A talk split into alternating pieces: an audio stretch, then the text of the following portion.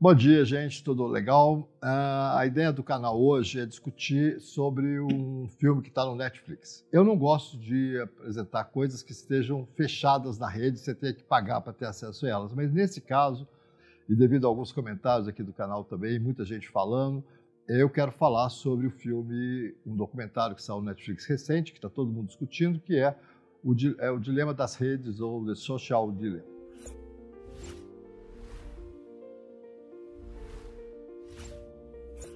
Esse filme é super importante para a gente discutir hoje, mas ele tem certos o lado positivo e o lado negativo.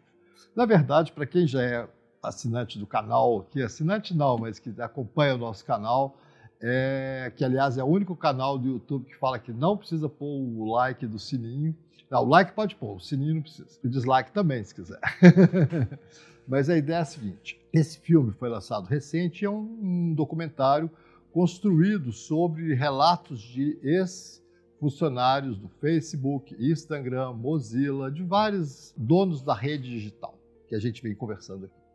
E esses ex-funcionários começaram a perceber o que a gente já vem discutindo aqui no canal há um tempo, que era o mal que essas redes fazem. É, não só o Facebook, que é a pior de todas, eu acho, do ponto de vista de influenciar e de vender os dados e de criar condições, por exemplo, políticas em vários países do mundo, alterar regimes políticos, como também de todas as outras.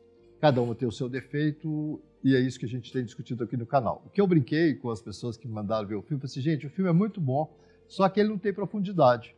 O problema é que as pessoas hoje não têm paciência de assistir os meus vídeos aqui do canal. Eu tenho resumido, eu tenho falado tudo muito rápido, mas mesmo assim as pessoas ficam em 5, 6 minutos. Eu acho que talvez porque eu seja muito chato, não sei o que acontece, mas assim, não dá para mim resumir tanto a ponto de falar em seis palavras como a gente posta no Facebook ou no WhatsApp. Né? Eu estou conversando coisas muito sérias que têm a ver com o desenvolvimento de crianças, que têm a ver com o bem-estar das pessoas, que têm a ver com a vida das pessoas no mundo de hoje. Então eu preciso de mais tempo para explicar algumas coisas.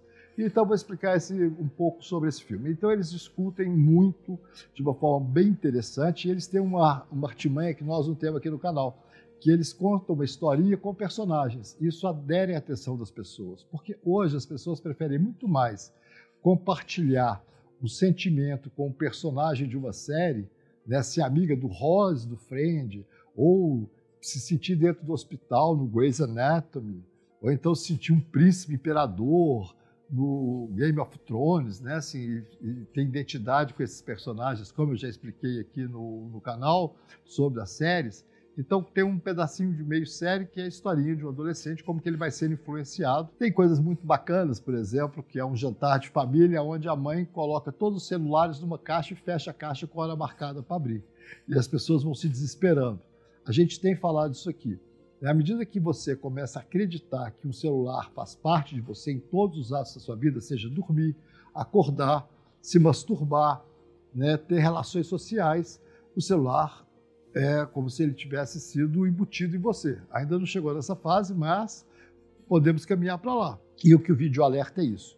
A gente está entregando os nossos filhos, a gente está entregando a nossa, a nossa individualidade para um sistema econômico neocapitalista que só tem interesse em lucro, aonde tudo é commodity, tudo é vendável, seja a sua integridade sexual, seja a sua integridade pessoal, isso tudo pode ser vendido para alguém que tem interesse nisso. Pode ser para um governo, pode ser para uma empresa, pode ser para pessoas. Então a gente fica muito mais exposto a partir do momento que a gente se acha amigo do Mark Zuckerberg, por exemplo, que é um dos piores de todos, não tem a menor dúvida, que é o dono do Facebook, e você fica amigo dele no seu Facebook, né? Porque ele sempre te manda aquela mensagenzinha. Há muito tempo tinha um publicitário que eu conhecia que ele sempre ficava assim: meu amigo Mark Zuckerberg, só de gozação, porque assim, ele não é amigo de ninguém. Né? Até tem um filme sobre ele que mostra como que ele ferrou os próprios amigos para poder ter mais lucros. A ideia do filme é a seguinte: é mostrar como que a indústria foi ficando cada vez pior. Só que tem um lado que eu queria discutir aqui. As pessoas que estão nesse filme, elas saíram da indústria com muito dinheiro, porque elas ganharam muito dinheiro lá dentro. E hoje a gente sabe que os maiores milionários do mundo, todos têm a ver com a indústria, né? seja o Elon Musk, seja o Bill Gates, todos têm a ver com esse mundo e com esse dinheirão que eles tinham, eles construíram instituições para ajudar a salvar as pessoas. Só que não tem salvação dentro desse sistema. O nosso sistema humano é que pode nos salvar. E a gente pode até utilizar de uma coisa que estava meio apagada, as pessoas juraram que ia acabar, que eram os livros. Né? Gutenberg era muito mais humano do que o Mark Zuckerberg. O que quer dizer isso? A, a leitura era muito mais próxima do nosso funcionamento humano do que você ver textos na internet. Primeiro que quando você está vendo um texto no Instagram, por exemplo, ele sabe aonde você está passando o cursor. E a partir disso, a inteligência digital pode começar a te captar e a te vender. O Facebook funciona pelos likes, o Instagram não.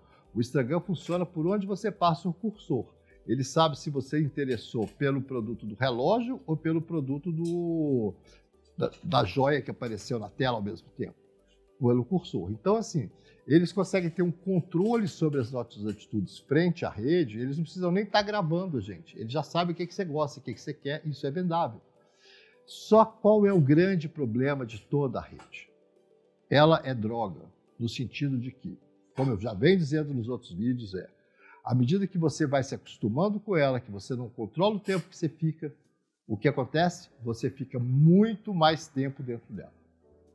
E eles sabem disso, eles motivam isso. Então, eles motivam que as pessoas fiquem mais à noite, porque eles sabem que quanto mais à noite a pessoa fica, mais no dia seguinte ela vai usar de novo.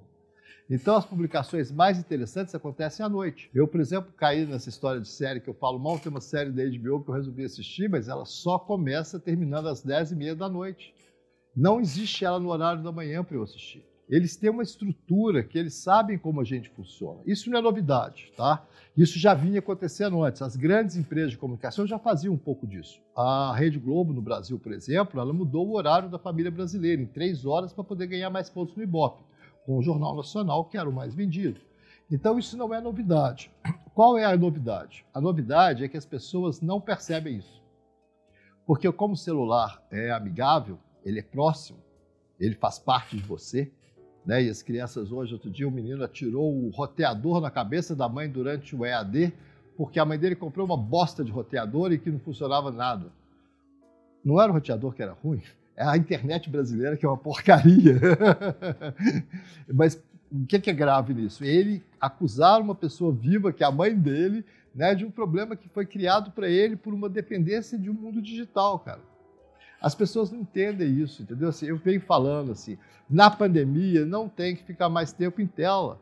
Já tem o EAD na tela. Se você ainda ficar mais tempo, você vai ficar muito mais estressado. É a hora da gente controlar mais ainda a rede para a gente sobreviver melhor. Esses pontos, assim, as pessoas têm dificuldade de entender, porque todo mundo usa muito celular. A média das famílias é muito mais de duas horas e meia por dia. E como eu já mostrei aqui no canal, em outros vídeos, mais de duas horas e meia por dia em todas as famílias causam problemas, seja de funcionamento de econômico, de funcionamento de saúde, saúde mental, tá certo? E com a pandemia isso aumentou de uma forma muito grande. Tá, vamos voltar ao filme aqui para não perder. O filme é, é um bando de gente que se arrependeu e quer nos ajudar. Eles passam coisas muito importantes que eu acho que a grande parte da população não tem acesso a essas informações e aqui no canal a gente já vinha falando delas, mas ninguém, né, nós ainda não atingimos o público que a gente gostaria. Mas eles acreditam que eles vão poder ajudar essas pessoas trabalhando dentro da rede. Isso não existe. Eu quero deixar muito claro isso. Nós temos que ter autonomia frente à rede. A gente tem que aprender a dizer não para essa dependência química. A gente tem que aprender a dizer não para o seu celular, para o seu Instagram, para o seu Facebook, para o seu Netflix, da mesma forma que a gente criou uma resiliência para resistir ao cigarro, resistir ao álcool, resistir à cocaína, tá certo? Então, o importante, gente, é entender que a mídia digital vicia e quer mais viciados. E quando uma avó dá um celular inocente para o seu netinho, ela está criando um vício naquele netinho. Pensem duas vezes. Quanto menos tela as crianças usarem, melhor. Eu vou falar em breve aqui no canal sobre um vídeo mostrando que crianças até 60 meses, né? é, de vida que usaram mais de uma hora ou duas pelo celular têm uma perda cognitiva muito grande ao longo da sua vida estudantil. Muito cuidado com a quantidade de tela, principalmente para as crianças pequenas. Eu volto a insistir que até os 12 anos de idade, quanto menos tela, melhor. Agora, tem o EAD, aí os meninos precisam de escola. Aí tem escola né, na rede, no celular. Tá, essa é uma necessidade desse momento, mas com isso você já esgota um tempo que você poderia ficar fazendo uma tarefa que é digital, certo? Então, assim, o tempo de mídia digital por dia tem que ser regulado e quem pode fazer isso somos nós, enquanto nós somos ainda pessoas que decidem.